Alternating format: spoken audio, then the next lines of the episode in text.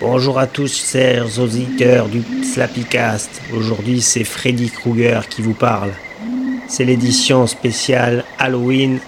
Sébastien, votre cher animateur, est enfermé dans un placard et il en ressortira peut-être quand moi je l'aurai décidé. Alors aujourd'hui, je vais vous raconter la montée et la chute de Gator, Mark Rogowski, un ancien skater des années 80, dont le destin a très mal tourné. Vous écoutez le Slappycast édition Halloween. Allez, c'est parti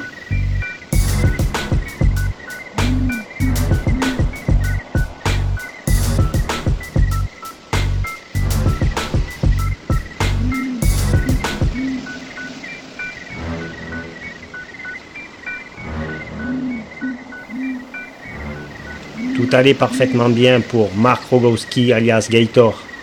Il est devenu très tôt un skater professionnel. Il était très connu dans le monde entier et très riche également. Il adorait faire la fête et il avait une petite amie incroyable qu'il aimait beaucoup. Il passait le meilleur moment de sa vie jusqu'à ce que certains événements le changent à jamais. En 1991, Gator a été reconnu coupable du viol et du meurtre d'une jeune fille de 22 ans nommée Jessica Bergstein. Gator est né à New York, dans le quartier de Brooklyn, mais il a déménagé avec sa mère et son frère aîné à San Diego, en Californie, à l'âge de 3 ans, après le divorce de ses parents. La famille s'est retrouvée à Escondido, une banlieue de la classe moyenne ensoleillée du nord du comté de San Diego. C'est là que Gator a commencé le skate.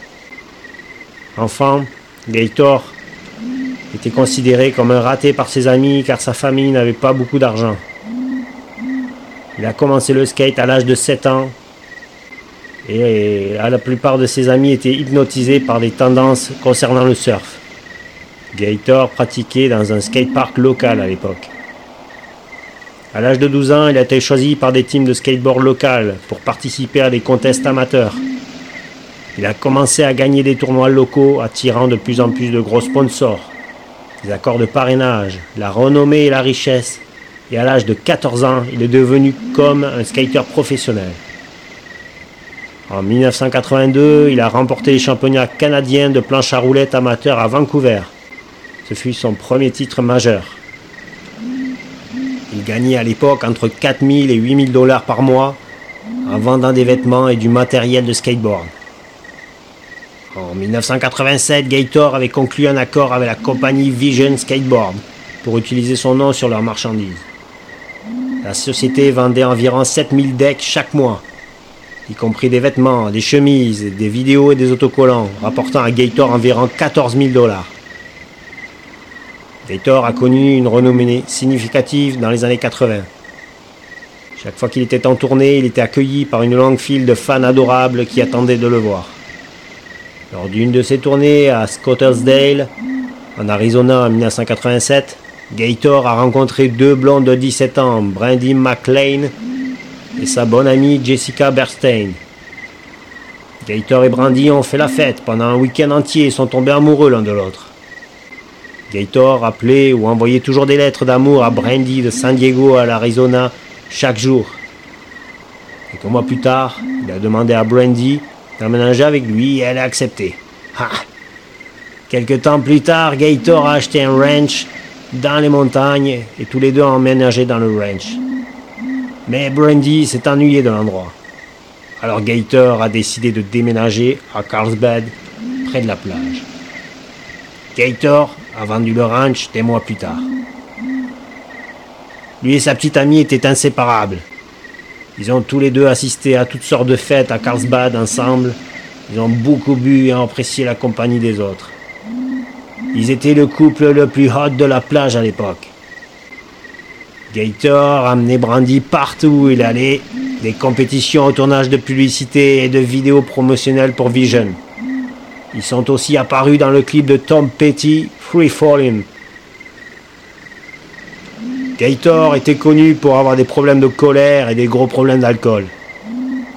Ses amis ont dit qu'il buvait pour contrôler sa colère. Mais Gator était connu pour avoir des problèmes de colère et d'alcoolisme. Lors d'une de ses tournées en Australie en 1989, Gator avait passé la journée à faire des démos. Quand il eut fini, il était complètement épuisé et frustré. Un enfant s'approcha de lui, lui demanda un autographe, mais Gator n'était pas d'humeur et a essayé de l'éviter. L'enfant a continué et Gator est devenu complètement enragé. S'est mis à frapper l'enfant devant de nombreuses personnes. En raison de l'agression, ses ventes en Australie ont chuté. À cette époque, un nouveau type de skateboard remettait en question la domination du genre de Gator. Ça s'appelait le street skating, où les skaters choisissent des obstacles urbains comme les bordures de trottoir, les poubelles et les escaliers, ainsi que les skateparks. Gator a eu du mal à passer à ce genre. La nouvelle génération de skateboard a fait que sa carrière a sombré. Gator n'était pas le seul touché par cette nouvelle tendance. Vision Skateboard, l'entreprise pour laquelle il avait passé la majeure partie de sa carrière, a commencé à déposer son bilan. En 1990, lors d'une Coupe du Monde en Allemagne, à laquelle Gator et l'équipe de Skate Vision ont assisté, Gator a assisté à une fête qui était tellement ivre qu'au final, il a fini par disparaître. Son boss de l'équipe s'est rappelé avoir regardé ça par la fenêtre et avoir vu Gator grimper à une grue de construction plus plongée depuis un hôtel de deux étages. Il a atterri sur une clôture en fer forgé en parlant son cou, son visage et son pouce. Gator s'est présenté dans la chambre d'hôtel de son directeur trempé de sang. Sur le chemin de l'hôpital, Gator souffrait sérieusement, était tellement ivre qu'il ne pouvait pas être contrôlé. Le lendemain, il ne se souvenait pas de la raison pour laquelle il était sur le lit d'hôpital ou comment il avait eu tous ses points de suture. Après l'incident, cherchant à se réinventer, Gator a changé son nom de Rogowski en Gator. Il expliqua que Rogowski était le nom de son père qu'il n'avait jamais vraiment connu. Gator s'est par la suite lié d'amitié avec Ogi Constantino, un ex-surfeur devenu chrétien né de nouveau, qui lui a prêché la parole de Dieu. Gator a donné sa vie au Christ et a commencé à prêcher la parole de Dieu à ses amis bien que ses amis pensaient bien que c'était un problème pour lui, il s'en remettrait bien pas, pas bientôt. Mais Gator, en regardant à quel point sa vie était gâchée, voulait vraiment trouver une direction. Il a essayé de convaincre Brandy de se convertir avec lui, mais elle n'était pas prête à abandonner la vie amusante qu'elle avait.